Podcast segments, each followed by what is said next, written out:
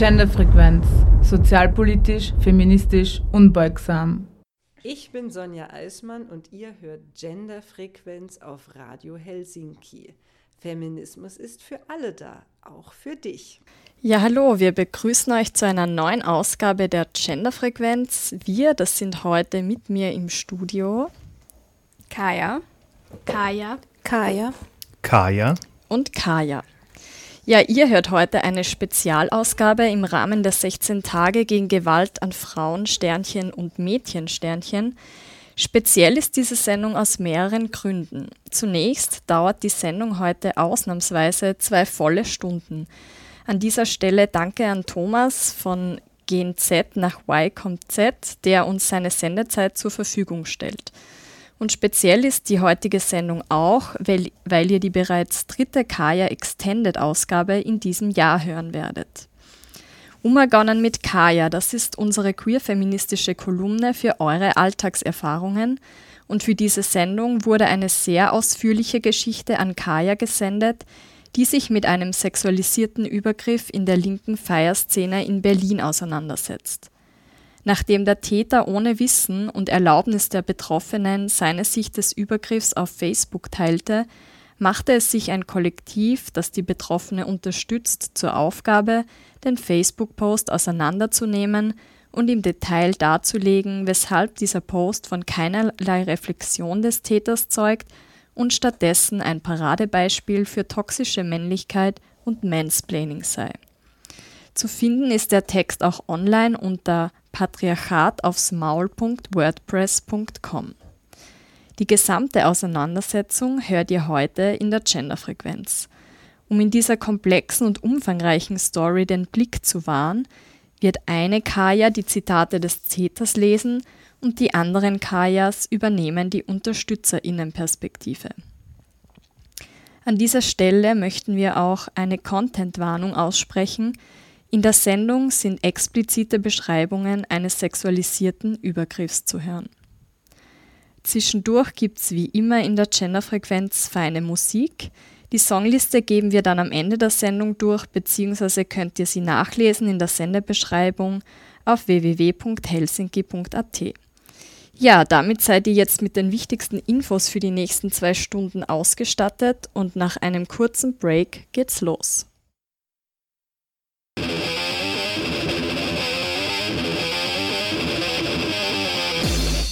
Zur Gewalt gegen Frauen. The most violent element in society is ignorance.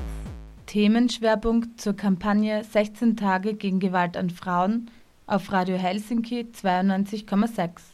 Infos zum Programm unter www.helsinki.at. Nein, Nein zur Gewalt, zur Gewalt gegen, Frauen. gegen Frauen. Nein, Nein zur Gewalt, zur Gewalt gegen, Frauen. gegen Frauen. Nein, Nein zur Gewalt, zur Gewalt gegen, gegen Frauen. Frauen. Stick it in somewhere. I'm sick of hearing it.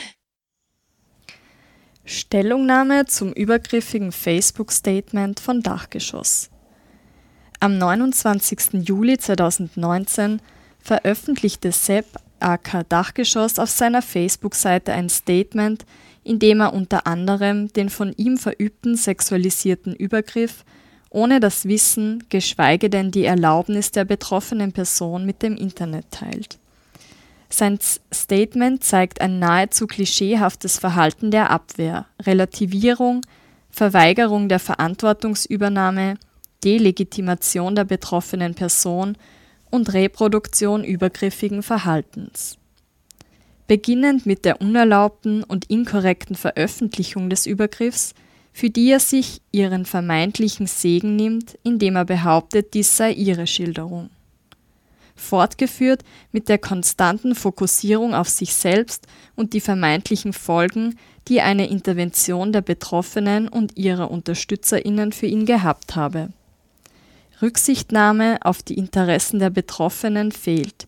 Er versucht sogar, sie zur Täterin und sich zum Opfer zu verklären. Weder beschreibt er sich selbst als gewaltausübend, noch verwendet er den Begriff sexualisierte Gewalt und lässt damit ein strukturelles Verständnis seines Handelns vermissen. Stattdessen folgen vermeintliche Rechtfertigungen. Er sei verliebt gewesen, Er könne sich nicht erinnern. Sie habe mitgemacht, seine Grenzen seien auch schon überschritten worden. Er sei aber nicht nachtragend. In der Situation habe er gehofft, es könne mehr gehen. Die gehörten Neins nimmt er nicht zum Anlass, von einer Grenzüberschreitung zu sprechen. Die körperliche Gegenwehr der betroffenen Person bleibt unerwähnt. Sowieso sei er jetzt ein toller Mensch, das solle sie anerkennen. Seine Verantwortung verschiebt er auf sie. Sie müsse ihm verzeihen, Liebe walten lassen und ruhig reagieren. Es folgen fragwürdige Geschlechterrollenbilder. Er stelle sich in Clubs schützend vor alle. Seine Kindsmutter sei alleinerziehend, womit er scheinbar nichts zu tun hat. Insgesamt stilisiert er sich als progressiven Retter. Er glaubt, sich durch Spenden freikaufen zu können und zeigt, dass seine Auseinandersetzung mit sexualisierter Gewalt, wenn überhaupt, marginal stattgefunden hat. Denn diese hätte sich beinhaltet denn diese hätte sicher beinhaltet, statt von Vergewaltigungsopfern, an die er spende, von Überlebenden sexualisierter Gewalt zu sprechen. Statt zu legitimieren, anzuerkennen, dass er Gewalt ausgeübt hat, und entsprechend die Konsequenzen für sein eigenes Handeln in erster Linie bei sich suchen muss. Er wüsste dann, dass sexualisierte Gewalt Machtausübung bedeutet und dass sein Text letztere wiederholt. Die Unreflektiertheit zeigt sich auch in seiner Idee, die sogenannte linke Technoszene sei ein gewaltfreier Ort, womit er die alltäglich vielfältigen Formen der Gewalt, Macht und Diskriminierung in unserer Gesellschaft ausblendet.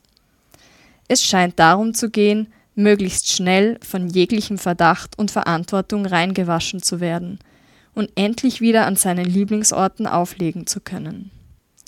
Trotz vieler irrelevanter Worte gelingt es ihm nicht einmal danach zu fragen, was die Betroffene wünscht, um Heilung zu finden für die Gewalt, die er ihr angetan hat. Zeit, es besser zu machen. Im Folgenden liefern wir eine ausführliche Dekonstruktion seines Statements aus einer anarcha-feministischen Perspektive. Ich bin Sonja Eismann und ihr hört Genderfrequenz auf Radio Helsinki. Feminismus ist für alle da, auch für dich. Hallo, liebe Genossinnen und alle, die es werden wollen. Dieser Text ist eine Antwort auf eine übergriffige und antifeministische Stellungnahme des DJ Dachgeschoss, die er auf Facebook veröffentlichte. Wir, die anarchifeministische Unterstützerinnengruppe der Person, die den sexualisierten Übergriff durch Sepp erleben musste, haben lange darüber nachgedacht, wie wir dem sexistischen und übergriffigen Facebook-Statement von Sepp aka Dachgeschoss begegnen sollen. Eigentlich war es nicht unser Plan, den sexualisierten Übergriff in einem solchen Ausmaß, also im Internet und in den sozialen Netzwerken, öffentlich zu machen und zu diskutieren.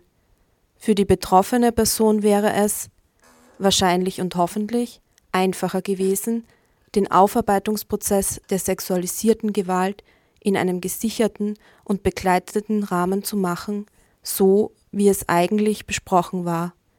Wir sehen uns nun aber im Zugzwang, uns zu dem Scheiß zu äußern, allein schon deshalb, weil Selbsttext aus unserer Perspektive ein krass antifeministisches Manifest darstellt und wir als FeministInnen dieses nicht so stehen lassen können und wollen.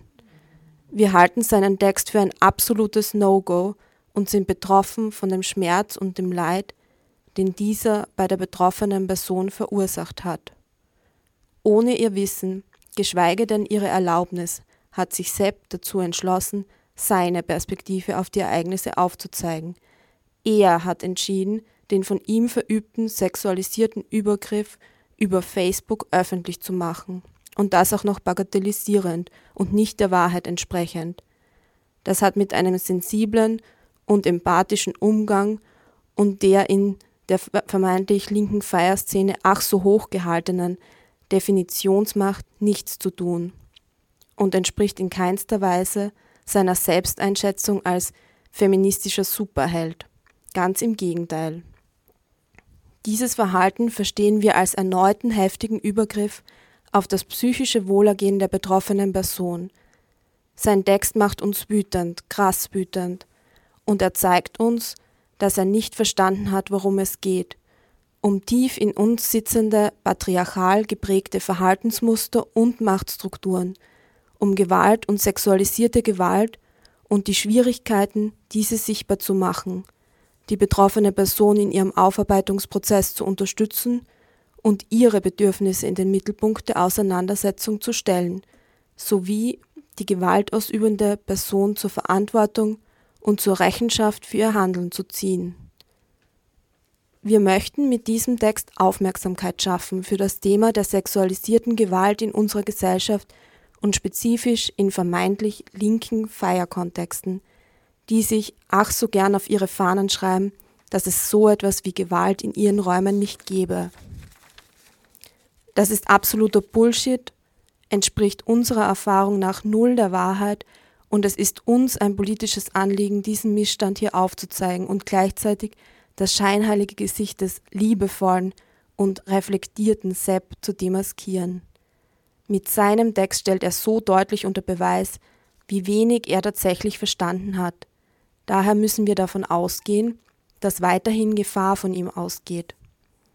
Da Sepp uns mit seinem Text eine geniale Steilvorlage bietet, sexistisch strukturierte Herrschaftsmuster und Machtstrukturen offenzulegen, haben wir uns dafür entschieden, diesen komplett zu verwenden, zu kommentieren und Stück für Stück zu dekonstruieren, um auf die zuhauf enthaltenen Problematiken seiner Sichtweise aufmerksam zu machen und ihn als sexistischen, übergriffigen, an seinen Privilegien festhaltenden und unreflektierten Macker zu entlarven.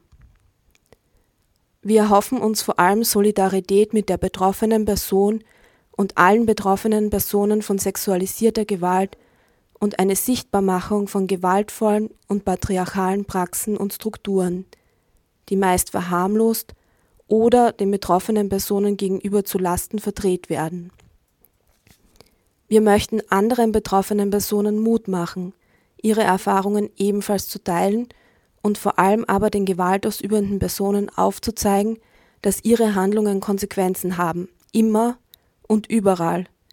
Wir lassen uns nicht wie Stücke, wie Dinge, Objekte, wie Scheiße behandeln. Das haben wir lang genug und immer und immer wieder getan.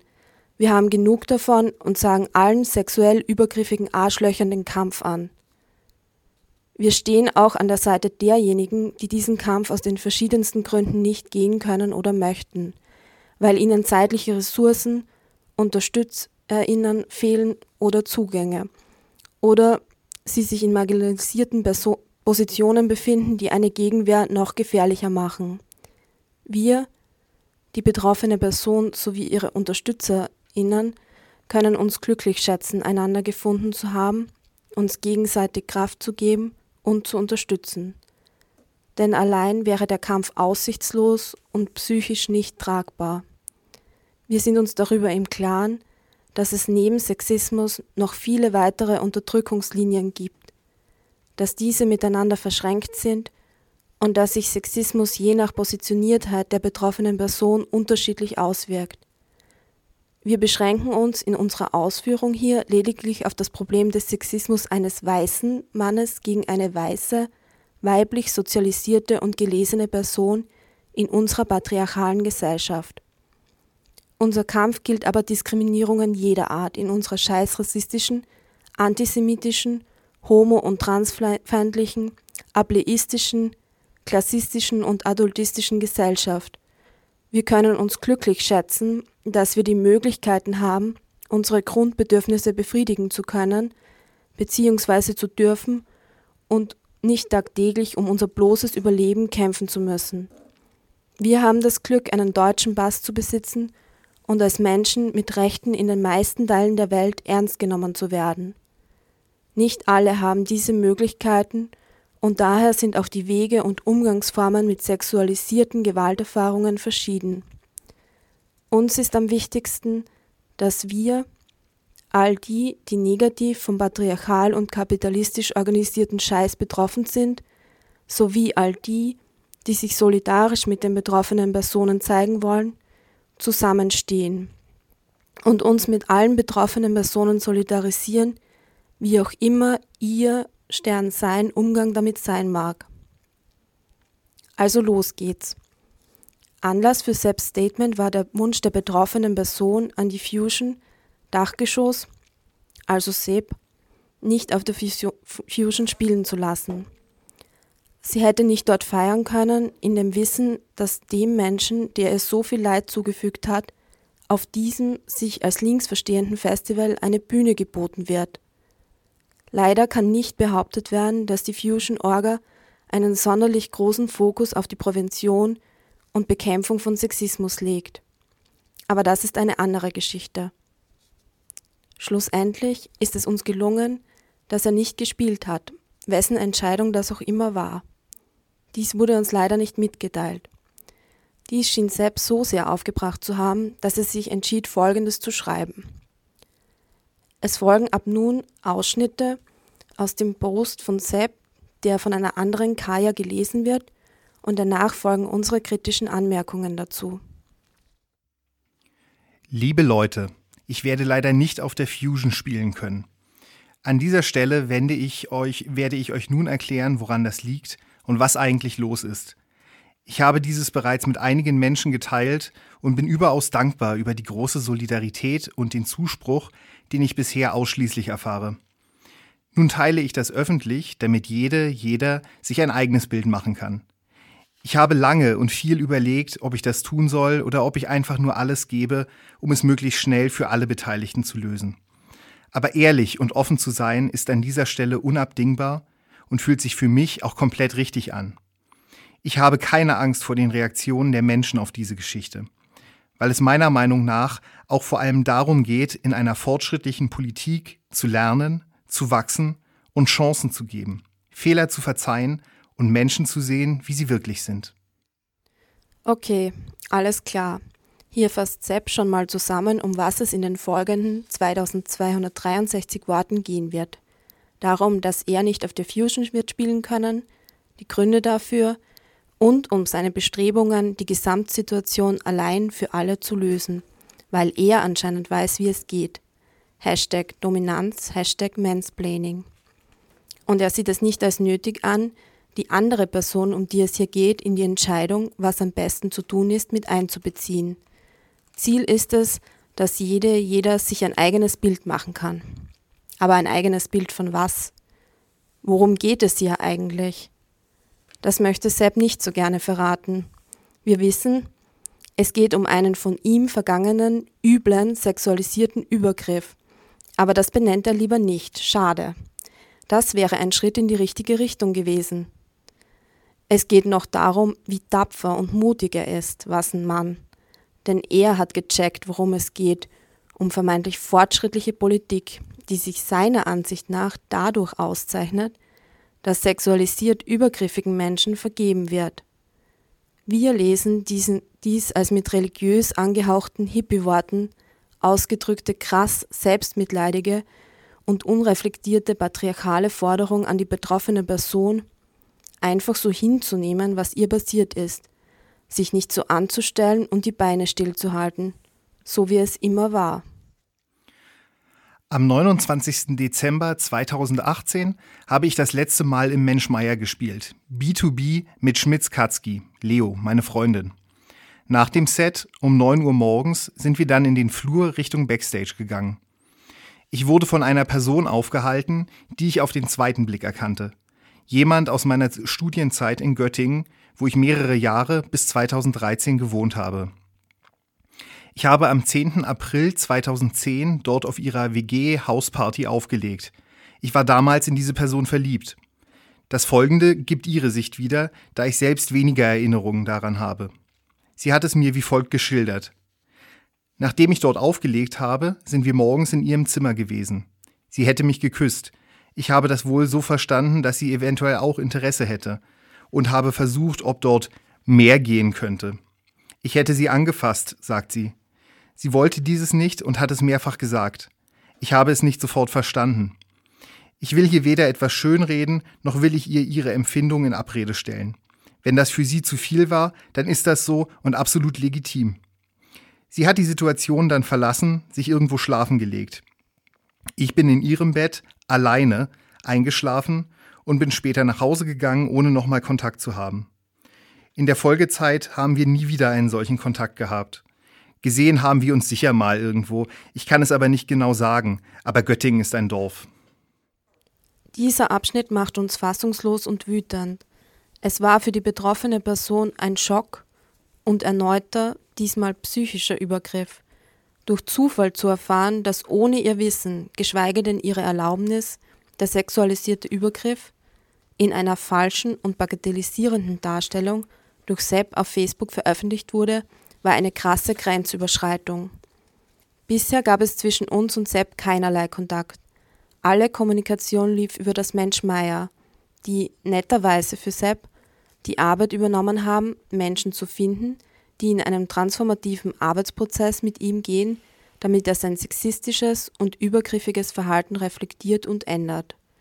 Umso schockierender ist es, dass er nun entschied, zuerst mit dem Rest der Menschheit über den Übergriff zu sprechen und nicht zunächst versuchte, mit der betroffenen Person zu kommunizieren. Alle von uns haben sicher bereits mit Awareness-Konzepten auseinandergesetzt und stehen hinter der Idee der Definitionsmacht. Das A und O von jeder Awareness-Arbeit ist es, der Perspektive und den Bedürfnissen der betroffenen Person Raum und Geltung zu geben und nicht über ihren Kopf hinweg Entscheidungen zu treffen. Erst recht nicht zu entscheiden, ihre sexualisierte Gewalterfahrung bagatellisierend und falsch ins Internet zu stellen.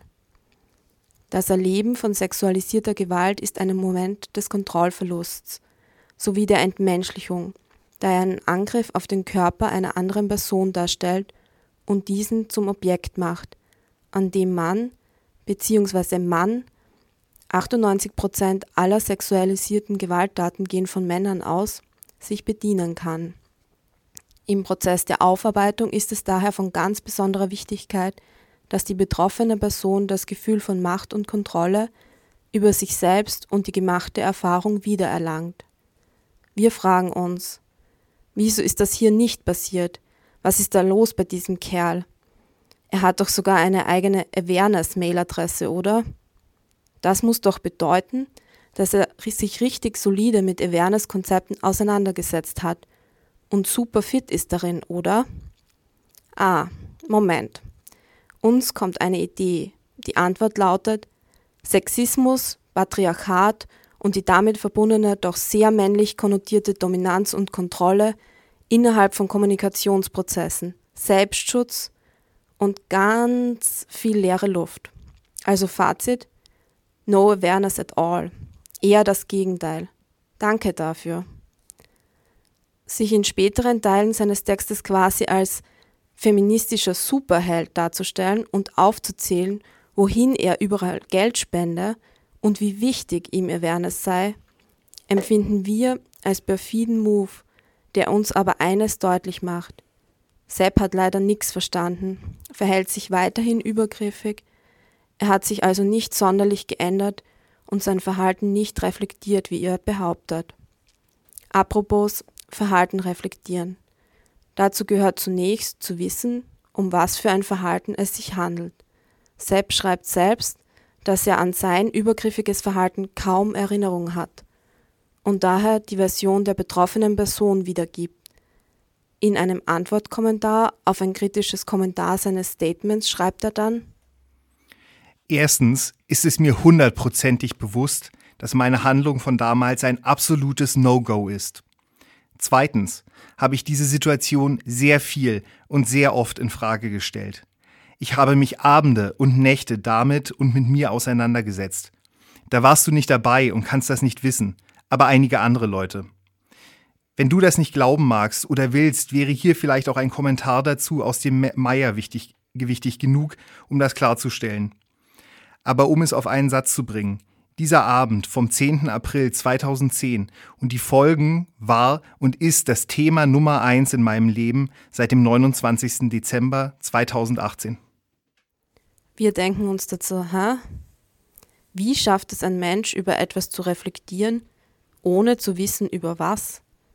Vielleicht ist das auch so eine feministische Superkraft von ihm, doch das bezweifeln wir sehr stark. Wieso hat er scheinbar kein Interesse daran zu erfahren, was damals überhaupt passiert ist? Und wie zur Hölle schafft er es dann, sein Handeln zu reflektieren? Das geht einfach nicht in unseren Kopf und wir haben kein Verständnis für ein solches ignorantes und selbstgerechtes Verhalten. So weit, so schade. Jetzt kommen wir aber zu der eigentlichen Scheiße. Und zwar zu dem erneuten Übergriff durch Sepp, indem er ohne jede Absprache der betroffenen Person die Entscheidung abnahm, öffentlich über ihren erlebten sexuellen Übergriff zu sprechen und selbst beschloss, dass es wohl das Beste wäre, das konkrete Wissen über ihre Übergriffserfahrung mit dem Internet zu teilen. Wir können hier nur wiederholen. Das ist ekelhaft, das ist schockierend, das ist ein absolutes No-Go. Die Tatsache, dass die Darstellung des Übergriffs auch noch falsch und verharmlosend war, wie der Einleitungssatz Ich war damals in sie verliebt, verdeutlicht, denn was zur Hölle haben seine Gefühle für sie mit dem Nicht-Respektieren zahlreicher Neins zu tun? Wir lesen diesen Satz als puren Rechtfertigungsversuch. Darüber hinaus löst eine falsche Darstellung einer für die betroffene Person sehr wichtigen, intimen und verletzenden Wahrheit verständlicherweise das Bedürfnis aus, diese, wenn sie schon veröffentlicht wird, so darzustellen, wie es tatsächlich war. Sepp hat die betroffene Person also massiv unter Druck gesetzt, den Übergriff nun in der richtigen Version abermals zu veröffentlichen. Im Nachdenken über die psychischen Konsequenzen, die dies für sie haben könnte, haben wir uns dazu entschieden, keine komplette Richtigstellung des Ereignisses vorzunehmen. Das Internet ist ein Spiegel unserer Gesellschaft, nur verbal enthemmter. Das Sprechen über sexualisierte Gewalt ist tabuisiert. Betroffene Personen werden in ihren gewaltvollen Erfahrungen oft nicht anerkannt und müssen sich krasseste Shitstorms von aggressiven Mackern und AntifeministInnen geben. Die betroffene Person hat keinen Bock darauf, dass ihre intimsten Erfahrungen im Internet auseinandergenommen werden und sie sich noch mehr mit sexistischer Kackscheiße auseinandersetzen muss. Nur so viel möchte sie sagen. Sie hat Sepp nie geküsst, er hat sie körperlich zum Küssen genötigt. Davor und danach fasste er sie an, sie sagte wiederholt Nein, was er immer wieder missachtete, weswegen sie sich körperlich dagegen zur Wehr setzen musste. Und zu Ich habe es nicht sofort verstanden. Doch, Sepp, du hast es verstanden, aber es war dir scheißegal. Du wolltest einen Menschen gegen ihren Willen dazu zwingen, Sex mit dir zu haben. Das ist eine versuchte Vergewaltigung. Wie du schon hier immerhin richtig schreibst, war sie diejenige, die die Situation dann verlassen musste, weil du nicht aufgehört hast. Schön für dich, dass du sie danach nicht mehr gesehen hast. Muss ja groß gewesen sein, deine Verliebtheit, dass du es scheinbar danach nicht mehr als notwendig angesehen hast, mit ihr zu sprechen. Wenn du diese Verhaltensweise Liebe nennst, wenn du später appellierend schreibst, Liebe statt Gewalt, sehen wir ehrlich gesagt nicht, wo da der Unterschied liegt, denn deine Art zu lieben scheint recht gewaltvoll zu sein. Mag sein, dass du sie nicht gesehen hast, sie hatte dich seitdem stets auf dem Schirm und dich immer wieder in irgendwelchen Partykontexten gesehen. Auch sie lebt seit 2013 in Berlin. Das bedeutet Folgendes. Die gewaltausübende Person ist in diesem Fall eine Person, die in der Öffentlichkeit steht und sich feiern lässt. Immer wieder begegnete die betroffene Person in jenem Menschen, mit dem sie widerliche und schmerzhafte Erfahrungen verbindet, deren Anwesenheit die Erinnerungen wieder heraufbeschwört und gleichzeitig die krasse Ohnmacht vor Augen führt, sich einfach nicht bezüglich sexualisierter Gewalt zu Wehr zu können. Es war ein sehr langer Prozess für die betroffene Person, sich zu entscheiden, ihr Schweigen zu brechen. Sie hat viel gelernt, ist stärker geworden und hat Menschen gefunden, die sie unterstützen. Sie stellte sich die Frage, wie kann ich meinen Feminismus ernst meinen, wenn ich nicht über das spreche, was mir passiert ist? Wir kämpfen dafür, dass über sexualisierte Gewalt, ganz egal wann sie passiert ist, gesprochen werden kann und sollte – und die gewaltausübende Person für ihre Handlungen zur Rechenschaft gezogen und in die Verantwortung genommen wird, alles daran zu setzen, sein Verhalten wieder gut zu machen und nachhaltig zu ändern. Sie hat mich mit dieser Sache an besagtem Morgen im Menschmeier konfrontiert. Ich habe mich sofort an der Wand schräg angelehnt, um auf einer Augenhöhe zu kommunizieren, da wir sehr unterschiedlich groß sind. Die Situation tut mir sehr leid, habe ich gesagt. Ich habe angeboten, ihr alles zu geben, was ihr helfen könnte, um damit abzuschließen. Aber sie wollte das in dieser Situation nicht hören. Sie wollte auch nicht hören, was ich inzwischen für ein Mensch bin, dass ich verstärkt darauf achte, weibliche DJs zu fördern, dass wir ein eigenes Awareness-Team haben, weil es mir selbst so wichtig ist, dass ich seit Jahren im Meier aktiv bin, weil ich mich zu 100 Prozent mit den Grundsätzen identifiziere und dass wir Gelder aus unseren Veranstaltungen an Vergewaltigungsopfer gespendet haben, weil das für uns ein oberstes Gebot wäre. Viele werden sich sicher fragen, warum ich auf unseren Veranstaltungen so viel herumlaufe, kaum stillstehen kann. Das liegt zum einen daran, dass ich sehr aufgeregt bin, aber auch, dass ich durchgehend schauen möchte, ob es allen gut geht. Mir fallen grenzüberschreitende Menschen sehr schnell auf und ich handele in solchen Fällen direkt. Mein oberstes Ziel ist es, dass sich alle jederzeit ausnahmslos wohlfühlen. Und so stehe ich entweder hinter dem Pult oder laufe durchs Publikum. Ich könnte niemals durchgehend im Backstage sitzen und die Menschen sich selbst überlassen. Der Erfolg des Tektakels gibt mir recht und das ist ein gutes Gefühl. Anstatt sich mit der Perspektive der betroffenen Person auseinanderzusetzen und wie oben bereits geschildert die Grundsätze der Definitionsmacht anzuerkennen, bringt Sepp hier sein vermeintlich feministisches Engagement aufs Tablett. Erstens, Sepp bringt an, dass er mittlerweile vermehrt weibliche DJs fördern würde. Was soll das für ein Argument sein? Was hat das mit dem Übergriff zu tun? Soll das bedeuten, dass er, weil er nun vermeintlich weibliche DJs fördert, nicht mehr für übergriffiges und sexistisches Verhalten zur Rede gestellt werden kann? Zusätzlich ist es natürlich auch erbärmlich, damit anzugeben, dass er als erfolgreicher Typ weiblichen DJs helfen würde. Schon mal darüber nachgedacht, wie vielen Menschen du mit deinem mackrigen und sexistischen Verhalten schon Räume abgesprochen hast? Ähnlich geht es weiter. Zweitens, dass sie ein eigenes Awareness-Team haben. Ja, normal. Und was nun? Hier setzt Sepp abermals darauf, dass sein vermeintlich feministisches Engagement ihn auf irgendeine Weise freisprechen würde. What the fuck? Awareness-Teams sollten und sind auch zum großen Teil Standard und Voraussetzung auf linken Partys. Das ist nichts, wofür man sich extra Props abholen sollte. Sollen wir jetzt Leuten Props dafür geben, dass die nicht kacke sind? Hey, du hast mir ja gar nicht abgesprochen, dass ich selbst darüber entscheiden kann, was ich möchte und was nicht. Super, danke, bist echt ein Held. Und drittens, das Geld. Sein Musikkollektiv spendet für Vergewaltigungsopfer. Sind wir jetzt bei der katholischen Kirche, wo man sich freikaufen kann? Ähnlich wie zuvor bringt Sepp hier etwas vor, das ihn in einem guten Licht zeigen soll. Warum? Damit die Menschen, die seinen Text lesen, denken, ach, der nette Typ, der hat bestimmt nichts Schlimmes gemacht. Der ganze Abschnitt ist eine super eklige Art zu versuchen, die Leserinnen des Textes zu manipulieren. Es geht nicht darum, was Sepp jetzt denkt zu tun, sondern darum, was er getan hat und gerade wieder tut. Er war und ist wieder übergriffig. Darüber sollte er nachdenken und wie er, anders als in seinem Text, nicht weiter Grenzen von anderen Menschen überschreitet. Und dann läuft er rum, ist aufgeregt und möchte, dass Menschen sich wohlfühlen. Ach ja, so ein sympathischer Kerl. Dann spricht er auch mit Menschen. Wow, gleiche Strategie. Ablenken. Worum geht's hier eigentlich nochmal? Ah ja, nicht darum, dass Sepp andere von übergriffigem Verhalten abhält, sondern dass er selbst übergriffig war und ist. Und er kann die Menschen nicht sich selbst überlassen. Nein, Sepp schreitet zur Tat, läuft herum, redet mit Menschen. Der DJ in glänzender Rüstung oder was. Dass er mit seiner Musik Erfolg hat und sich gut fühlt, setzt dem Ganzen dann auch nur noch die Krone auf. Er ist, es ist zum Schreien.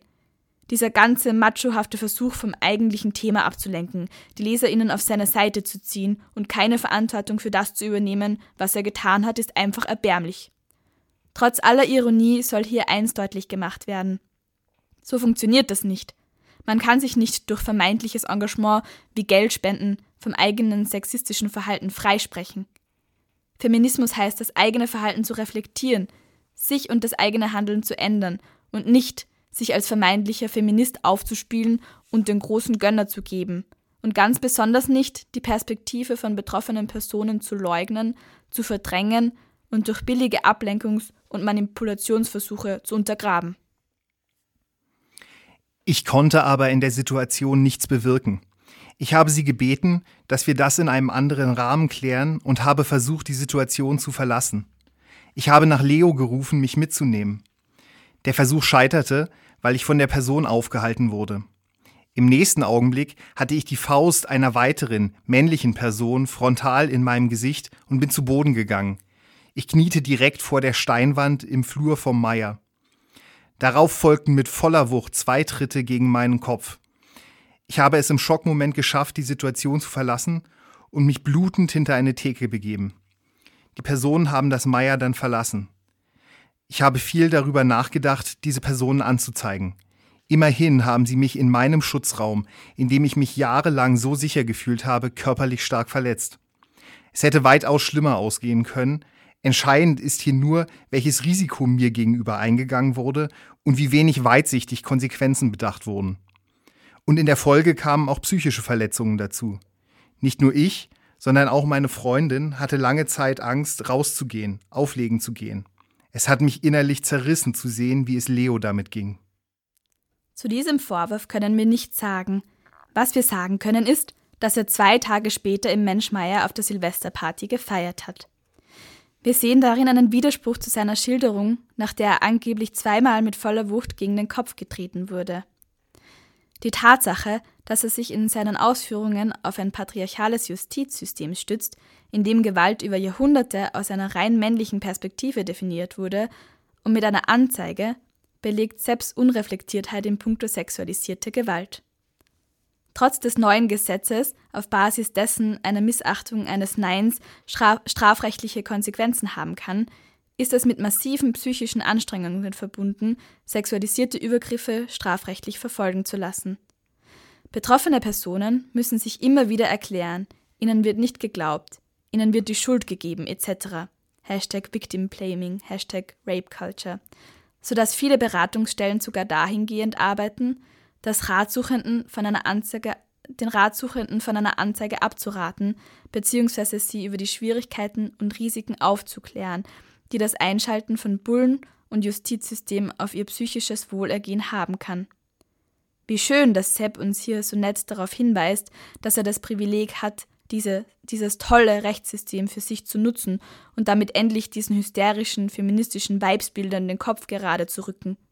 Aufgrund der oben geschilderten Umstände hat die betroffene Person dieses Privileg leider nicht. Und wo wir gerade bei Privilegien sind.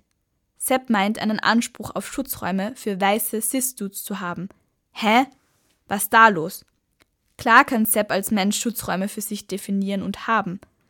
Problematisch daran ist nur, dass er dabei nicht reflektiert, dass ihm als weißer akademischer Cis-Typ vielerorts, überall, ein solcher Raum zusteht und dies ein Privileg ist. Er blendet die Frage aus, wovor er eigentlich geschützt werden muss.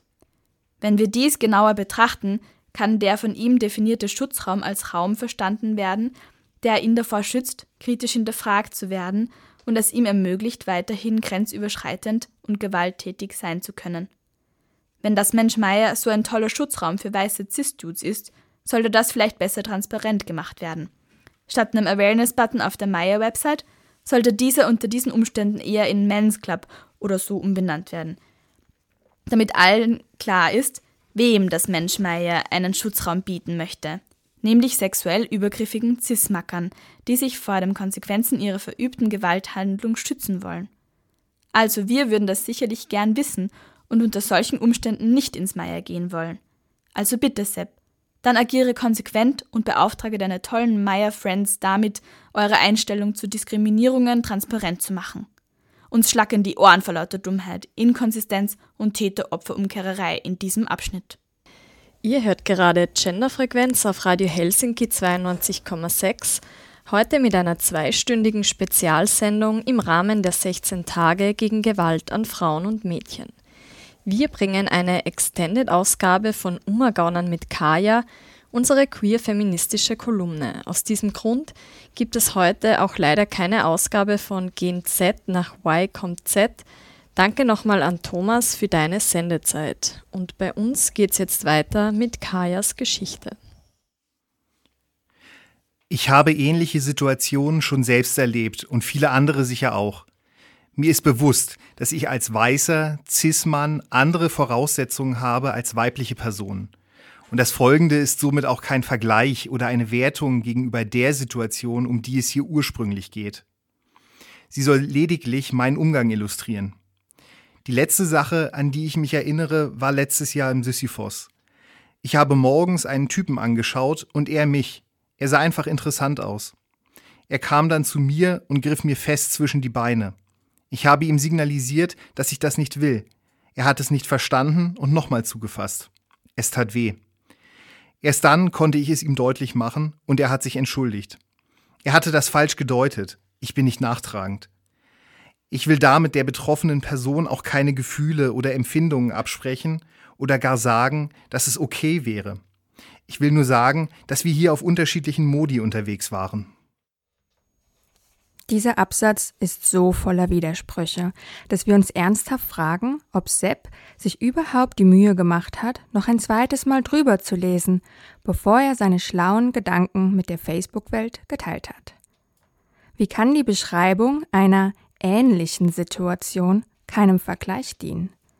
Wozu will Sepp lediglich seinen Umgang in irgendeiner random Situation illustrieren, wenn er nicht doch seinen Umgang mit einem Übergriff ihm gegenüber, mit seinem Übergriff der betroffenen Person gegenüber vergleichen will.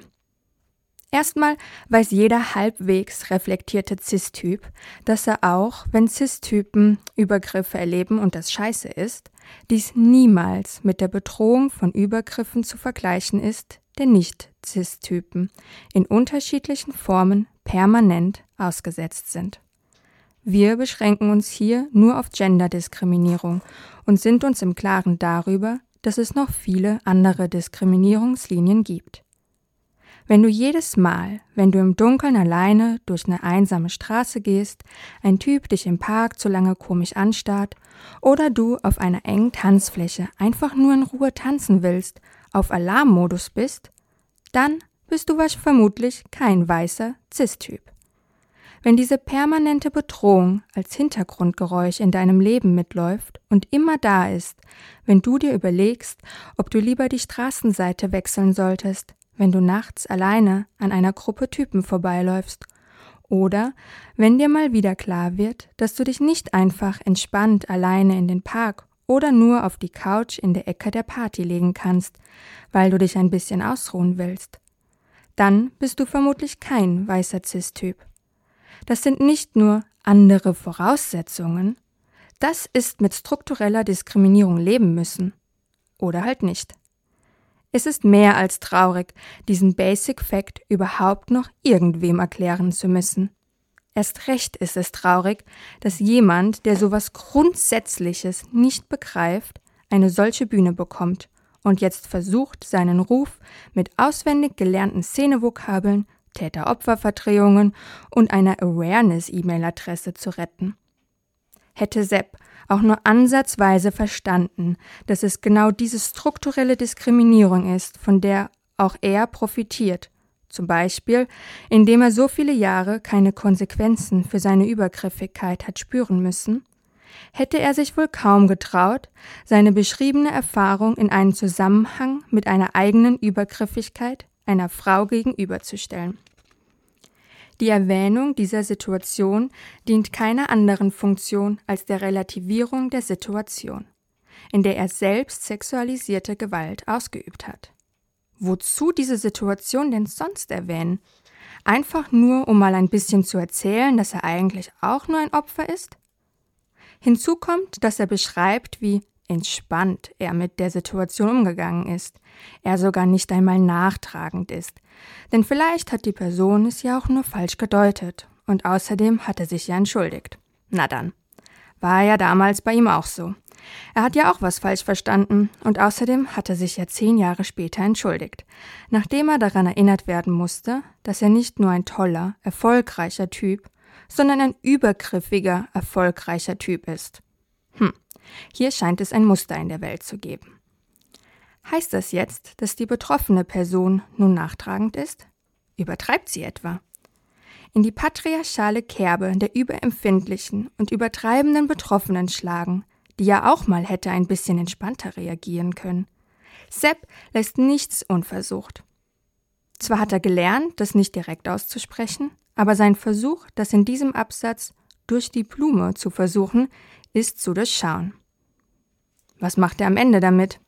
Ja, genau, der betroffenen Person ihre Empfindungen und Gefühle absprechen und die Konsequenzen sexualisierter Gewalt verschleiern, indem er seine Übergriffigkeit durch diesen Vergleich als etwas darstellt, was ja allen Menschen gleichermal mal passieren kann, wenn zwei Menschen mal auf unterschiedlichen Modi unterwegs sind. Da entschuldigt man sich halt und dann ist wieder gut. Ist ja schön, dass Sepp damit einen solchen Umgang gefunden hat. Und gerne illustrieren wir, wie chillig er als weißer Cis-Typ mit Übergriffen von anderen Cis-Typen umgehen kann. Diese Situation hat allerdings gar nichts mit der Situation zu tun, um die es eigentlich geht. Anfang Januar schrieb sie eine Mail ans Mensch Meier mit der Forderung, ich sollte dort nichts mehr machen dürfen. Was die Konsequenzen wären, weiß ich nicht, aber das Meier hat sich dem gefügt. Das Meier hat sich sehr bemüht, die Situation zu lösen. Immerhin kennen wir uns sehr lange und wissen, was wir für Menschen sind, was wir für Ansprüche an das Leben haben und dass ich, wir, das Tektakel und das Meier zusammengehören. Das Meier hat mich aber erstmal beurlaubt, um Druck aus der Situation zu nehmen. Meine Crew hat sich mit mir solidarisiert. Und so sind Janis, Jay, Leo und ich seitdem nicht mehr dort aktiv. Ihr wisst, wir sind mit dem Tektakel umgezogen. Ich bin aber sehr eng mit dem Meier in Kontakt, um den vorherigen Zustand wieder zu ermöglichen, weil wir den alle auch wieder haben wollen. Ein begleitender Prozess sollte also das Problem lösen. Eine gute Idee. Und ich bin natürlich sofort bereit gewesen. Nach einem halben Jahr ist es nun soweit und ich habe Kontakt zu der Gruppe, die die Prozessbegleitung übernimmt. Hier ein Dank an die beiden Menschen, die sich dem angenommen haben. Sepp tut als ob er an einem solidarischen Umgang mit der betroffenen Person im Rahmen eines Aufarbeitungsprozesses interessiert wäre. Eine gute Idee, ich bin natürlich sofort bereit gewesen, beweist aber gleichzeitig, dass ihre Gefühle und Wünsche in diesem Prozess ihm scheißegal sind. Ihr Wunsch, dass er sich nicht mehr im Mensch Meier aufhält, wurde aus seiner Sicht vom Meier-Kollektiv und von ihm explizit nicht freiwillig erfüllt. Er schreibt, dass Mensch Meier hätte ihn beurlaubt, um Druck aus der Sache zu nehmen. Wir hoffen eher, dass sie das getan haben, weil sie finden, dass die betroffene Person verdammt nochmal das Recht dazu hat, diese Forderung zu stellen und weil es richtig ist, sie durchzusetzen. Er schreibt, er wüsste zwar nicht, was die Konsequenzen für eine Nichterfüllung ihrer Forderungen wären, aber dass Meier hätte sich dem gefügt. Wir finden, die Konsequenzen liegen auf der Hand. Nämlich, dass sich das für die betroffene Person dann scheiße angefühlt hätte. Entweder ist das für Sepp kein nennenswerter Umstand, oder er ist, er ist erst gar nicht darauf gekommen. Beides ist krass. Nicht nur, wie es der betroffenen Person in dem Prozess geht, nein, der komplette Prozess scheint ihm scheißegal zu sein. Wenn er schreibt, ein begleitender Prozess sollte also auch das Problem lösen, dann meint er mit Problem nicht sein übergriffiges Verhalten und auch nicht, wie sich die betroffene Person damit fühlt. Mit dem Problem meint er, dass er gerade nicht seine Partys im Menschmeier machen kann. Mit dem Problem meint er die Forderung der betroffenen Person. Der, den Prozess will Sepp nur machen, um dieses Problem zu lösen um, so erklärt er, den vorherigen Zustand wieder zu ermöglichen, weil wir den alle auch wieder haben wollen. Alle, sogar groß geschrieben. Anscheinend hat er sich gedacht, dass der Satz so noch machtvoller klingt. Mit diesem Satz probiert er, wie immer, wieder in seinem kompletten Statement ein ganz bestimmtes Bild zu zeichnen. Das von der hysterischen, überreagierenden, irrationalen Frau, die mit ihrem Anliegen ganz alleine steht weil sie so verrückt ist, gegen ihn, den total reflektierten, rationalen und selbstlosen Mann, der so heldenhaft die Sprache der Vernunft spricht, dass alle auf seiner Seite sind. Aber die betroffene Person ist nicht alleine. Wir sind ihre Unterstützerinnengruppe und wir sind bei ihr mit allem, was sie braucht. Unter anderem, indem wir dieses Statement hier schreiben. Und ja, Wir haben Sepp angegriffen. Mit diesem Statement haben wir ihn angegriffen in seinem mackrigen Selbstverständnis und seiner beschissenen Heuchelei. Nein, die betroffene Person ist nicht alleine. Sepp war alleine, als er sein beschissenes Facebook-Post geschrieben hat und sein Alpha-Mail-Ego es ihm anscheinend verboten hat, vor der Veröffentlichung nochmal irgendeine Person rübergucken zu lassen, die vielleicht wenigstens nur halb so unreflektiert ist wie er. Anders lässt sich die Lächerlichkeit seines Statements nicht erklären. Und der Transparenz halber noch eine kleine Anmerkung zur Prozessbegleitung. Er meint hiermit transformative Arbeit mit Personen, die sexualisierte Gewalt ausgeübt haben. Sepp hat null was dafür getan, dass ein transformativer Prozess mit ihm beginnen kann. Es waren Menschen vom Mensch Meier, die diese Aufgabe übernommen haben und die betroffene Person gebeten haben, sie in der Suche zu unterstützen. Seit wann suchen von sexualisierter Gewalt betroffene Menschen Hilfe für die Leute, die ihnen die Scheiße zugefügt haben? Wenn Sepp die Idee tatsächlich so toll gefunden hätte, wäre er unserer Ansicht nach a. selbst darauf gekommen, sich Beratung zu holen und b hätte wenigstens die Initiative ergriffen und sich natürlich in Absprache mit der betroffenen Person auf die Suche nach Personen gemacht, die ihn in seinen Reflexionsprozessen über seine weiße Männlichkeit und die ausgeübte sexistische und sexualisierte Gewalt unterstützen. Das Einzige, was passiert ist, so erklärt es uns eine Person aus dem Mensch-Meier-Kollektiv während einem Treffen, ist, dass er einmal im Monat im Mai angerufen hat, um zu fragen, ab wann er dort wieder auflegen kann. An dieser Stelle hätte ich mir gewünscht, dass dieses, also seine Bereitschaft, in einen begleiteten, transformativen Arbeitsprozess zu gehen, dass dieses schon anerkannt worden wäre. Dass es für mich unglaublich wichtig ist, auf der Fusion zu spielen, steht außer Frage. Ich verdiene meinen Lebensunterhalt mit der Musik. Ich habe zwei Kinder, deren Mutter ist alleinerziehend. Was die Konsequenzen für diese Menschen sind, muss ich hier nicht ausführen, liegt aber auf der Hand. Nein, Sepp. Bei einer überzeugten Verantwortungsübernahme für ausgeübte Gewalt geht es gerade nicht darum, Anerkennung zu bekommen, sondern vielmehr darum, anzuerkennen, was für eine krasse Scheiße man als übergriffig handelnde Person angerichtet hat. Was wir an diesem Textabschnitt aber besonders perfide finden, Sepp versucht hier, die Schuldfrage umzudrehen. Auf einmal sollen wir und die betroffene Person schuld daran sein, dass seine Kinder und die alleinerziehende Mutter weniger Geld bekommen, weil Sepp nicht auf der Fusion, Fusion spielen kann. Seriously? Merkt er eigentlich, was er da schreibt? Nur um es nochmal ganz deutlich zu sagen. Für alles, was er getan hat und noch tut, ist Sepp nur alleine verantwortlich. Und deshalb auch für die Konsequenzen seines Handelns. Im Übrigen, es kommt uns ein bisschen albern vor, das auch noch zu schreiben. Ist er auch selbst dafür verantwortlich, dass seine Kinder den nötigen Unterhalt bekommen? Wir fragen jetzt lieber mal nicht nach, warum er sich nicht selbst um seine Kinder kümmern kann, warum das die alleinerziehende Mutter alleine tun muss. Uns ist auch aufgefallen, dass Sepp an vielen Stellen des Textes seine Freundin Leo erwähnt. Wenn er dies schon tut, wäre konsequent gewesen zu beschreiben, in welcher Weise er mit Blick auf seine Beziehungen potenzielle Gewalt reflektiert, was es für seine Freundin bedeutet, in einer Beziehung mit einer gewaltausübenden Person zu sein, welche Ängste ihm gegenüber das möglicherweise in ihr ausgelöst hat und so weiter. Ähnlich wie die Kinder schiebt er sie vor, damit Leute Mitleid mit ihr und damit auch mit ihm bekommen. Ihr und der alleinerziehenden Mutter seiner Kinder geht es ja so schlecht wegen der feministischen Interventionen. Sorry, dieses Ausspielen von verschiedenen weiblich sozialisierten Menschen gegeneinander ist mal so gar nicht feministisch. Wir finden außerdem, dass dabei eine ganz eklige Ideologie mit anklingt, so ein es muss doch nur einmal jemand an die Frauen und Kinder denken. Das klingt in unseren Ohren überaus patriarchal und gefährlich nach konservativer Kackscheiße. Wir glauben, dass da noch ganz viel Reflexionsarbeit nötig ist, weil die patriarchale Ideologie selbst Text auf so vielfältige Weise an so vielen Stellen durchzieht. Es reicht halt leider nicht aus zu sagen, hey, ich bin Feminist, um auf magische Art und Weise Feminist zu werden. Das ist ein langer Lernprozess, den Sepp offensichtlich nicht durchlaufen hat.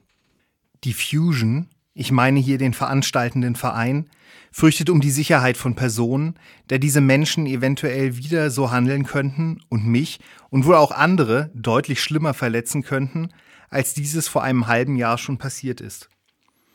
Die Fusion hatte mich gebucht und kann dieses Booking leider so nicht aufrechterhalten. Und deswegen kann ich schwersten Herzens nur absagen. Der Fusion, mir, meiner Freundin und aller anderen wegen. Diese Reaktion seitens der Fusion ist in höchstem Maße professionell, weil sie sich einer Situation ausgesetzt sieht, die sie eventuell nicht kontrollieren kann. Sie versucht alle Menschen vor Unvorhersehbarem zu schützen und dem stimme ich hundertprozentig zu. Zuerst einmal, wessen Sicherheit sowie Ängste werden da mitgedacht und in den Fokus gerückt? Nicht die Sicherheit marginalisierter Gruppen vor sexistischen oder anderen diskriminierenden Übergriffen. Nicht die Angst, gewaltausübenden Personen bei einer Inszenierung auf der Bühne zuschauen zu müssen. Nicht die Angst, wieder zum Beispiel sexistische Gewalt zu erleben und sich in die übergriffige Situation zurückgesetzt zu fühlen und und und. Wie das mit dem abgesagten Gig seitens Sepp und der Fusion Orga genau zustande gekommen ist, konnten wir bis heute leider nicht rausfinden. Der Wunsch, mit dem sich die betroffene Person auf der Fusion an die Orga wandte, die komplette Kommunikation mit der Orga lief indirekt, das heißt über das Awareness-Team, war, dass Sepp nicht spielt. Ihr Wunsch war außerdem, dass erst ihm dieser Wunsch mitgeteilt wird, sodass er die Möglichkeit hat, freiwillig die Bedürfnisse der betroffenen Person zu respektieren und seinen Auftritt abzusagen. Zu dem Zeitpunkt war bereits klar, dass ein transformativer Arbeitsprozess mit Sepp gestartet wird und er bis dahin nichts im Alleingang tun soll. Nach 27 Stunden Warten wurde uns dann von der Fusion Orga gesagt, dass ihm der Wunsch mitgeteilt wurde und er diesem Wunsch entspricht, indem er nicht spielt. Hier in seinem Statement stellte die Situation anders dar, nämlich, dass weder er noch die Fusion Orga freiwillig gehandelt haben. Die Fusion Orga hätte den Gig abgesagt aus Angst. Nach den Erfahrungen, die die Fusion Orga im Vorjahr auf der Tanzwüste machen musste, siehe Fusion 2019, erster Newsletter 2019 vom 2. März 2019, halten wir diese Version tatsächlich für nicht unplausibel. Solidarische Grüße gehen raus an die WutbürgerInnen. Um aufzuklären, welche bzw. ob eine der beiden Versionen stimmt, haben wir der Fusion vor zwei Monaten eine Mail mit der Bitte um Transparenz geschrieben. Die Fusion hat nie geantwortet. Leider sind wir von diesem Verhalten der Fusion Orga nicht überrascht. So mussten wir, außer dass wir ihren Newsletter bereits kennen, herausfinden, dass das Fusion Awareness Team pro Schicht aus nur vier Leuten besteht. Das heißt ein Zweierteam pro 40.000 Menschen. Und diese Strukturen mussten gegenüber der Fusion Orga in den letzten zwei in den letzten Jahren tatsächlich bereits mühsam erkämpft werden. So viel zu der tollen antisexistischen Praxis. Haha, was ein Witz, linker Feierkontexte. Um zurück zu Sepps Absatz zu kommen, hier lässt sich nicht viel Neues zu sagen. In unserem Text haben wir bereits über das Bild, das ihr hier zu zeichnen versucht, geschrieben. Tatsächlich ist es so, und das könnt ihr gerne nachprüfen, dass sich in Sepps kompletten Statement kein einziger Satz finden lässt, der nicht auf folgende Themen hinausläuft. Erstens, Sepp ist toll. Zweitens, die betroffene Person ist verrückt. Drittens, Sepp und Leo lieben sich, was eigentlich wieder auf Punkt 1 hinausläuft. Viertens, falsches Beschreiben des durch ihn verübten sexuellen Übergriffs vor seiner Facebook-Fangemeinde, was dadurch dass er den sexuellen Übergriff durch falsches Beschreiben so krass relativiert, auch auf Punkt 1 hinausläuft. Dass Leute bereits davon erfahren haben, wusste er ja. Er will hier nicht aufklären, sondern Schadensbegrenzung betreiben. Leo wird morgen im Luftschloss alleine spielen. Und ich wünsche mir, dass sie das in einer friedlichen Atmosphäre tun kann, ohne Angst vor Übergriffen haben zu müssen. Sie selbst ist innerlich sehr aufgewühlt deswegen. Es stand zur Debatte, den Gig komplett abzusagen. aber ich bin mehr als froh, dass sie die Courage hat, für uns zu spielen. Hey, Moment mal. Haben wir gerade richtig gehört? Ist hier die Rede von Übergriffen? Aber hoch. Hier geht es gar nicht um sexualisierte Übergriffe. Ich bin mehr als froh. Hätte auch mit dem Satz weitergeschrieben werden können, dass sie mich nicht verlassen hat, dass sie sich scheinbar nicht vor Übergriffen durch mich fürchtet. Was wird hier konstruiert? Wir nehmen das mal Stück für Stück auseinander. Leo hat angeblich Angst vor Übergriffen. Und zwar nicht vor Übergriffen durch ätzende Cis-Männer, sondern vor Übergriffen von FeministInnen. Wie absurd. FeministInnen sind nämlich nicht gerade dafür bekannt, dass sie die Freundin von einem sexistischen Macker angreifen, statt den Macker selbst. Warum sollten sie auch? Aber das ist noch nicht alles. Unbegründete Ängste haben wir ja alle mal. Stattdessen geht es um das Spiel mit den Worten. In einer patriarchalen Welt haben die meisten Frauen Stern eine reale und begründete Angst vor sexualisierten Übergriffen. Und dieses Wort Übergriff wird hier verwendet, um es gegen die FeministInnen selbst zu wenden. Von einem Traumelwirbel übergriffigen sexistischen Macker, dessen Übergriff die ganze Sache überhaupt erst gestartet hat. Wow. Ein ganz schöner Spin. Es macht uns ganz schön sauer, dass Sepp hier versucht, die ganze Geschichte zu seinen Gunsten zu drehen. Aber wir müssen leider sagen, sorry, das wird ihm nicht gelingen. Wir sind nämlich reflektierter als er und durchschauen seinen Text und seine trickreichen Methoden sehr gut. Ich muss am Ende noch sagen, dass ich der Person nicht böse bin, nicht nachtragend. Ich wünsche ihr nichts Schlechtes, sondern alles Gute. Ich hoffe, dass sie ähnliche Ziele verfolgt wie ich und erkennen will, wie ich bin. Denn ich bin ein komplett anderer Mensch als diese Person, die vor zehn Jahren, wie oben beschrieben, gehandelt hat. Sollte das Ziel sein, mich kaputt zu machen, Macht auszuüben, um meine Existenzgrundlage, die meiner Crew, Freundin, die meiner Kinder zu zerstören, da bin ich auf jeden Fall die falsche Adresse dafür und werde dem hier eine Grenze setzen. Für mich ist Techno wie eine große, offene Familie, die ohne Gewalt funktioniert, sondern andere Grundsätze hat. Ich habe von Anfang an signalisiert, dass ich offen bin für alles und jederzeit. Ich würde mehr Gagen spenden für Opfer von Gewalt. Ich würde Soli-Veranstaltungen noch mehr unterstützen als bisher. Das wäre für mich linke Politik. Inklusion statt Exklusion, Liebe statt Gewalt, Größe statt Engstirnigkeit, Progression statt Rückschritt, Vergebung statt Vergeltung. Sepp stellt in seinem Text feministische Grundsätze auf den Kopf. Er, der männliche Täter, stilisiert sich selbst zum Opfer und diktiert der tatsächlich betroffenen Person, wie sie mit seiner Tat umzugehen hat. Wie zum Hohn vergibt Sepp ihr dafür, dass sie ihn konfrontiert hat. Großmütig und selbstgerecht wünschte er alles Gute, ohne auch nur einen reellen Beitrag dazu zu leisten. Wenn wir uns allein diese paar Sätze auf der Zunge zergehen lassen, schmecken wir nichts anderes als unsere eigene Kotze. Aber Sepp hört damit nicht auf, sondern stellt als nächstes Forderungen an die betroffene Person.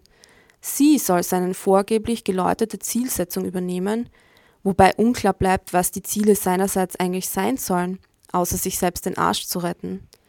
Sie soll ihm seine angebliche Wandlung zum feministischen Superhelden glauben. Sie soll die Form der Wiedergutmachung akzeptieren, die er für richtig hält. Keiner seiner Vorschläge enthält jedoch persönliche Reflexion oder gar Selbstkritik. Er will lediglich Geld spenden. Er will sich also von seiner Schuld freikaufen. Warum entscheidet er sich für einen solchen Umgang mit seiner Vergangenheit? Der Text ist durchzogen von Sepps Angst vor den Konsequenzen seiner Handlungen. Er fürchtet sich vor einer Aufarbeitung, die er nicht selbst vorher definieren kann. Deshalb verfällt er in Drohgebärden.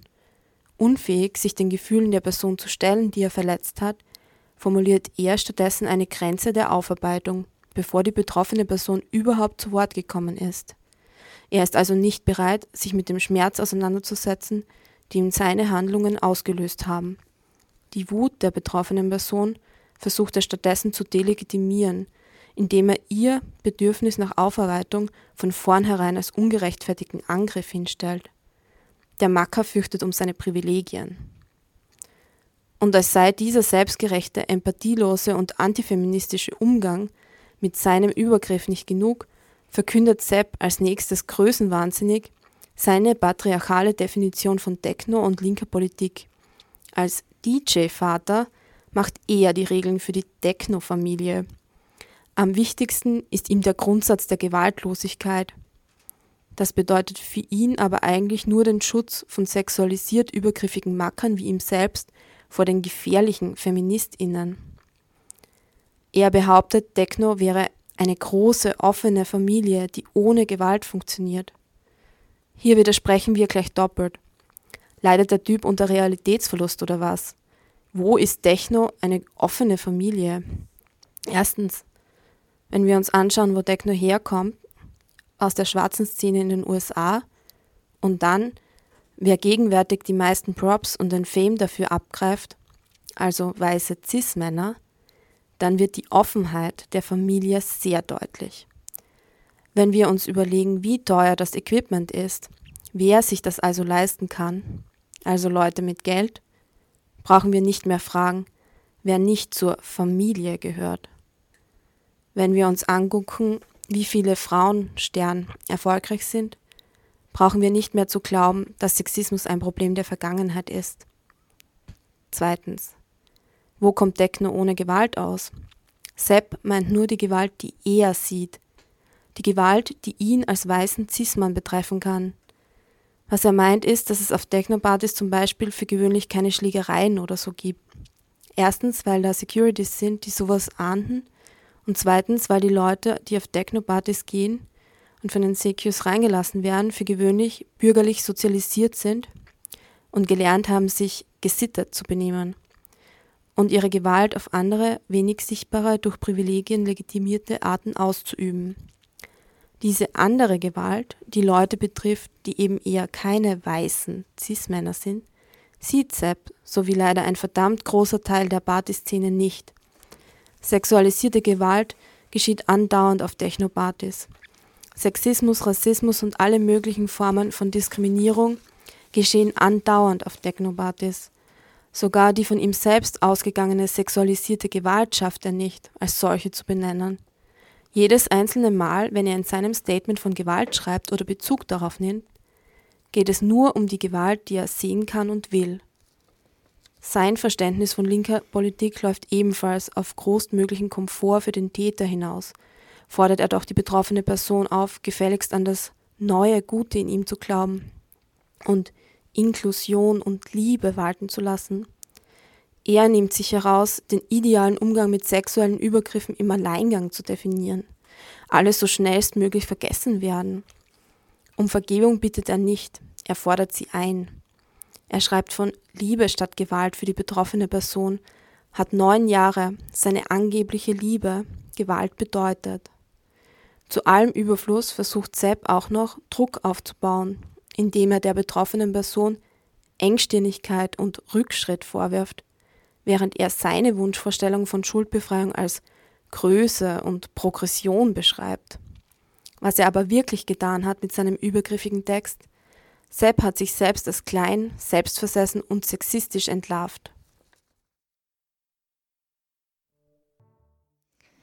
Ja, ihr hört gerade Genderfrequenz auf Radio Helsinki, heute ausnahmsweise mit einer zweistündigen Extended-Ausgabe unserer queer-feministischen Kolumne Kaya.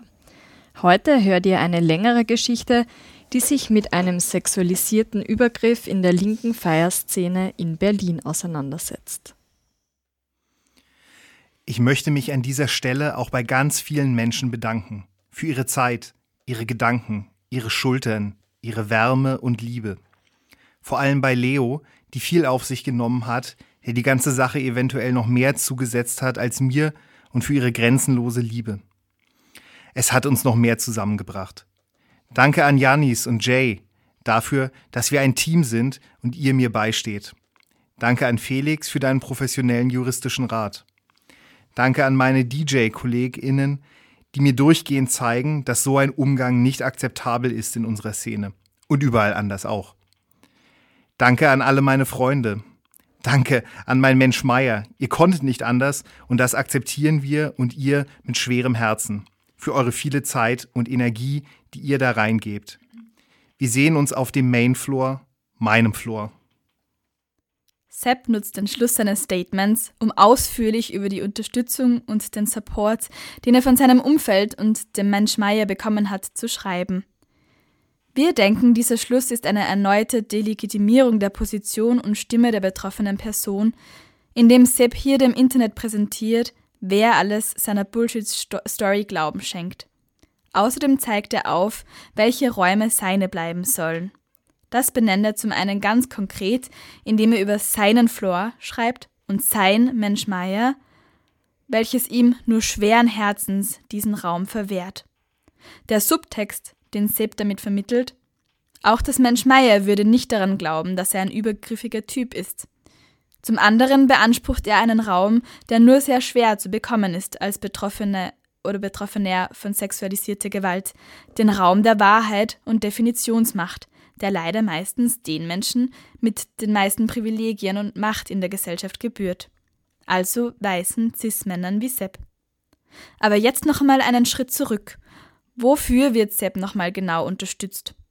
Ach ja, dafür, dass Sepp sich über die Bedürfnisse und Grenzen von Menschen hinwegsetzt, hinweggesetzt hat, sexualisierte Gewalt ausgeübt hat und damit tiefe Verletzungen verursacht, die sich nicht durch eine monetäre Spende, wie er selbst vorschlägt, heilen lassen, geschweige denn durch diese relativierende Scheiße, die er mit seinem Statement fabriziert hat. Er wird dafür supportet, dass er es geschafft hat, anstatt eine wahrhaftige Auseinandersetzung mit seinem gewaltausübenden patriarchalen Verhalten einzugehen, auf Facebook dieses Statement zu veröffentlichen und dafür auch noch Props bekommen hat. Ein Statement, welches ihn selbst in einer Opferrolle inszeniert. Opfer der gemeinen und gewalttätigen Feministinnen, die keine Gnade haben und eine völlig verharmlosende Version, nämlich seine, die Version des gewaltausübenden Typen, ihn selbst, ins Zentrum rückt. Einfach nur, um seinen Arsch zu retten, damit sein Ruf als DJ nicht ruiniert wird. Damit er selbst nicht einsehen muss, dass er patriarchale Gewalt ausgeübt hat und dies weiterhin durch seinen Umgang tut. Das geht nun mal auch so gut, weil er einen Haufen Privilegien hat, als weißer Zismann im Patriarchat. Und wofür wird gedankt? Ein dickes Dankeschön an das Umfeld, das Sepp so großzügig unterstützt und nicht den Schritt gegangen ist, auch einmal die Perspektive der betroffenen Person zu hören. Oder vielleicht auch mal eine Runde Abstand zu nehmen und zu überlegen, ob Sepp dem sexualisierte Gewalt vorgeworfen wird, tatsächlich die richtige Quelle ist, um zu bewerten, was passiert ist. Stattdessen wird ihm erstmal die Schulter geboten, weil weißen Cis-Männern ja niemand zuhört in unserer Gesellschaft. Ironie ist nur ein Weg, unserer unglaublichen Wut und Unverständnis einen Ausdruck zu verleihen. Es ist nun mal auch üblich in unserer Gesellschaft, dass bevor den Betroffenen von sexualisierter und anderer patriarchaler Gewalt geglaubt wird, erstmal alles daran gesetzt wird, das Gegenteil zu konstruieren. Was Sepp mit seinem Statement ganz gut bewiesen hat und sein Umfeld, wenn es tatsächlich so tollen Beistand geleistet hat, ebenfalls reproduziert.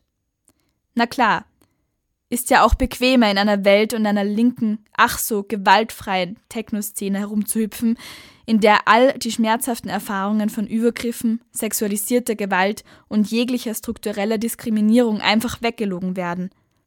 Dann habt ihr nämlich nicht mehr, nichts mehr zu tun und könnt euch munter weiter feiern lassen.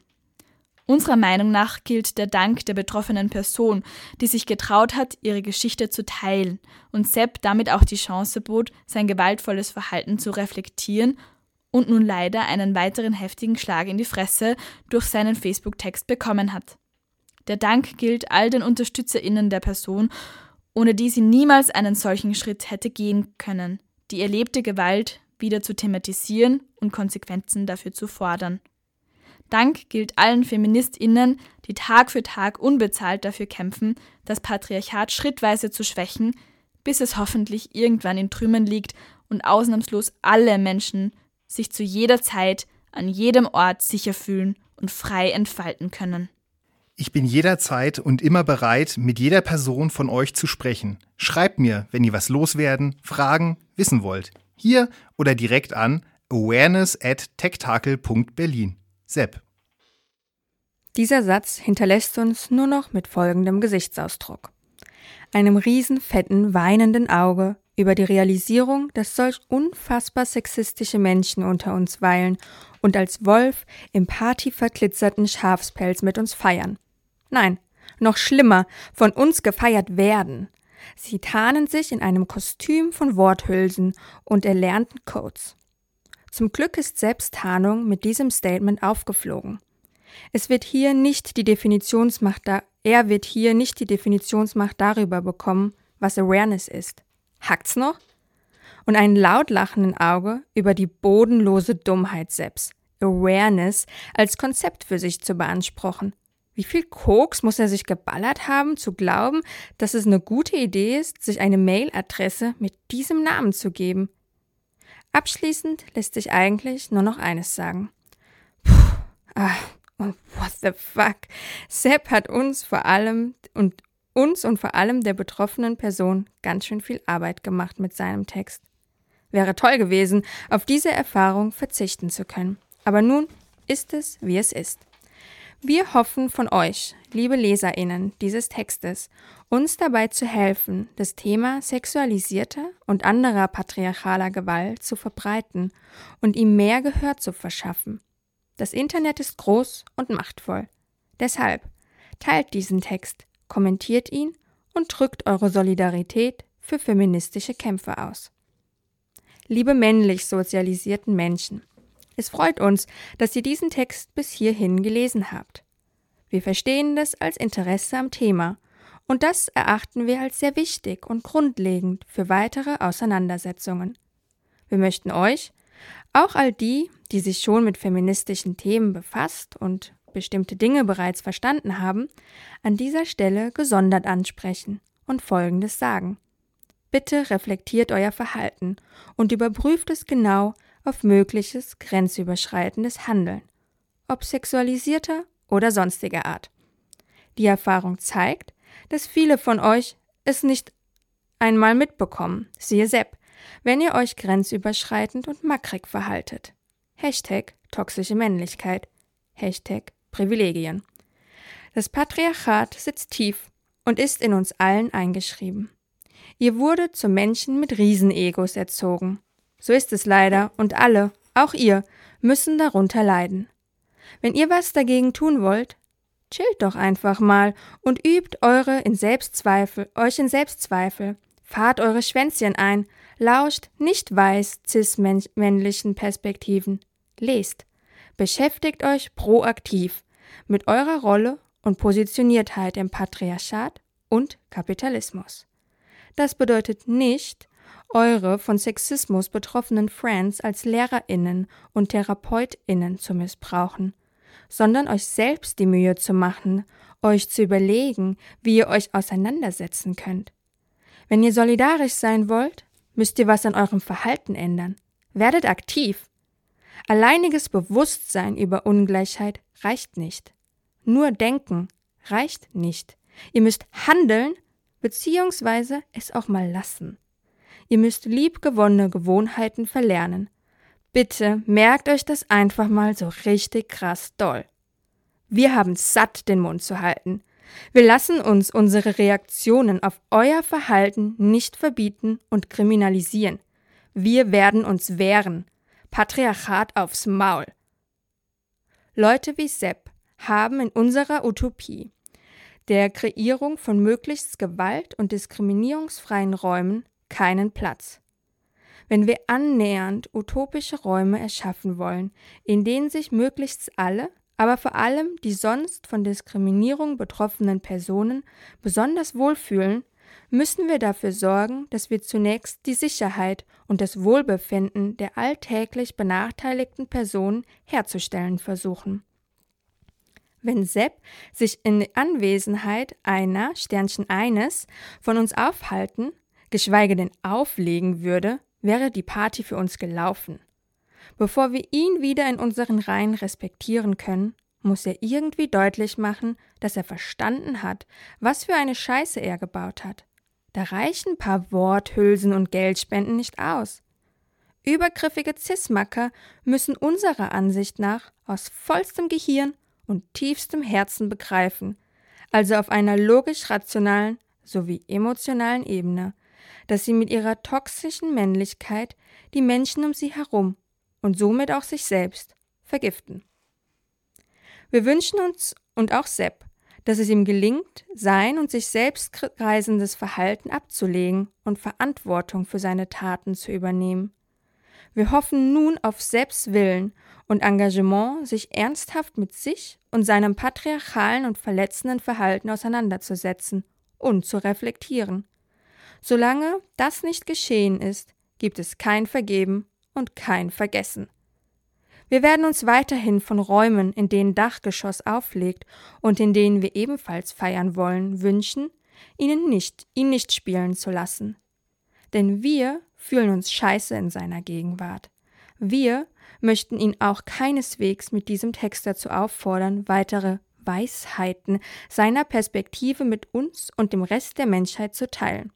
Ganz im Gegenteil, wir sehen es nicht ein, uns noch mehr Arbeit mit Sepp machen zu lassen und sehen unseren doch sehr ausführlichen Text als letzten krassen Kraftaufwand im Projekt Wir enttarnen einen sexuell übergriffigen Typen. Wir sind stolz, dass wir es gemacht haben.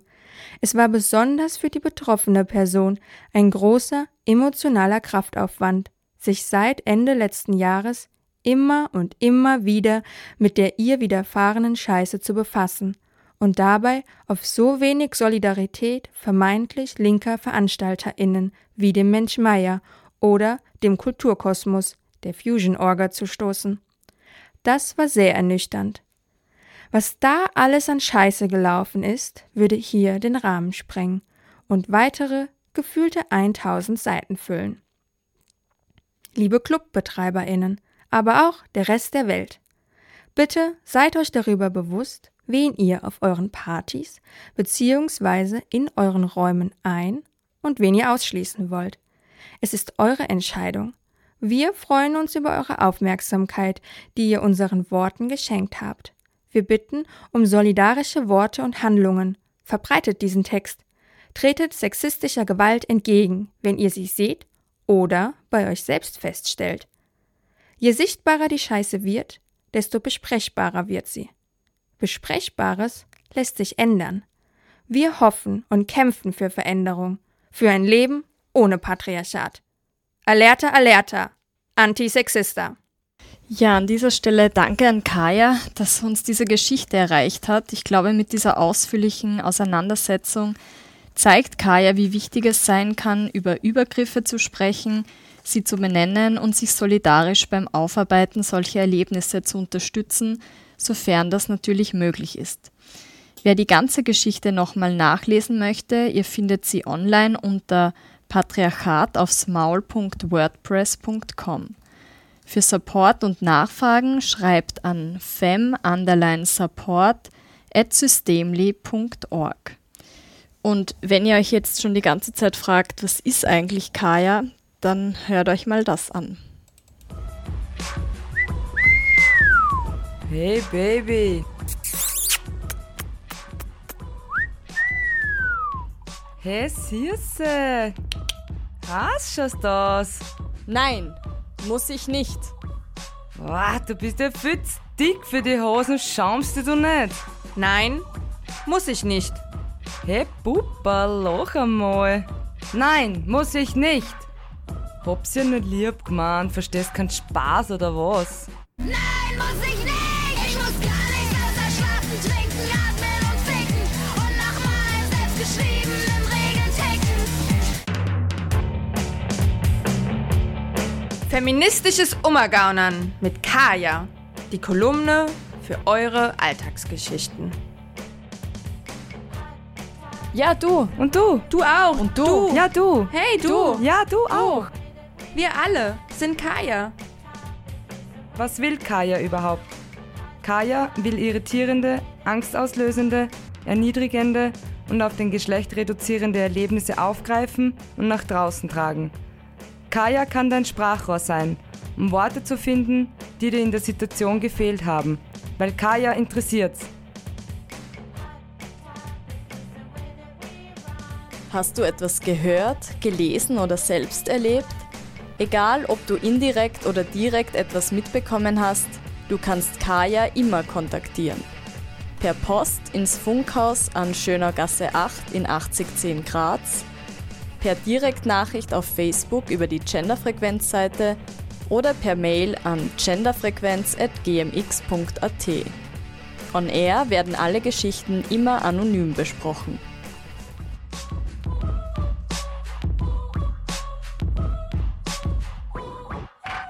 Solidarität muss Praxis werden.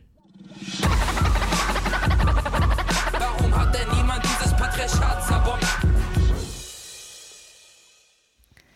Ja, und damit sind wir am Ende der Sendung angelangt. Wie gewohnt könnt ihr die Sendung in Kürze online nachhören unter cba.fro.at. Wiederholt wird sie auf Radio Helsinki am Dienstag, den 10. Dezember um 13 Uhr. Und die letzte Ausgabe der Genderfrequenz in diesem Jahr hört ihr dann am 29. Dezember, wie gewohnt Sonntag um 17 Uhr. Ja, und damit verabschieden wir uns mit queer-feministischen Grüßen. Bis zum nächsten Mal. Tschüss. Ciao. Ciao. Ciao.